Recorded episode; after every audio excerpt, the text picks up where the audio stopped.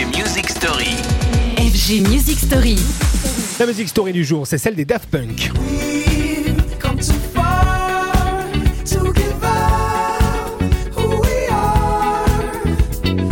La semaine consacrée aux pionniers de la French Touch éternelle. Cette French Touch qui fête ses 25 ans, soit avec de nouveaux projets, soit en célébrant les années passées. Les Daft Punk, eux, par exemple, ont fait de 2023 un événement, comme toujours, me direz-vous, dans cet espoir savamment entretenu d'un hypothétique retour.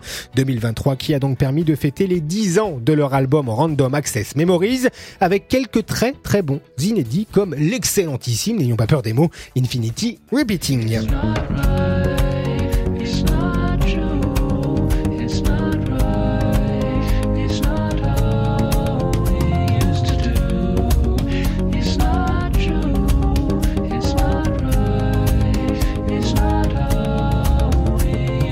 Comme une flamme qui ne s'éteindra jamais, les Daft Punk déroulent désormais archives, souvenirs, moments partagés et autant vous le dire, il y a de quoi inonder les fans pour des générations.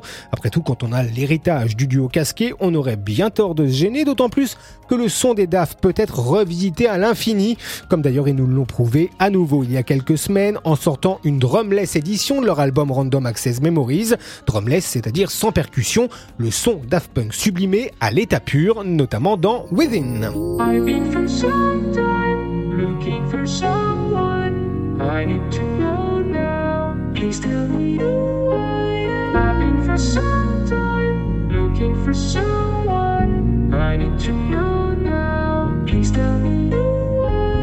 Si 2023 a été marqué par une frénésie French Touch dans un souvenir nostalgique, elle a également été marquée par le retour en grâce de grands noms tricolores sortis de scène un instant et qui ressurgissent, tels par exemple Martin Solveig dont on parlera demain dans la future Music Story. Retrouvez les FG Music Story En podcast sur radiofg.com.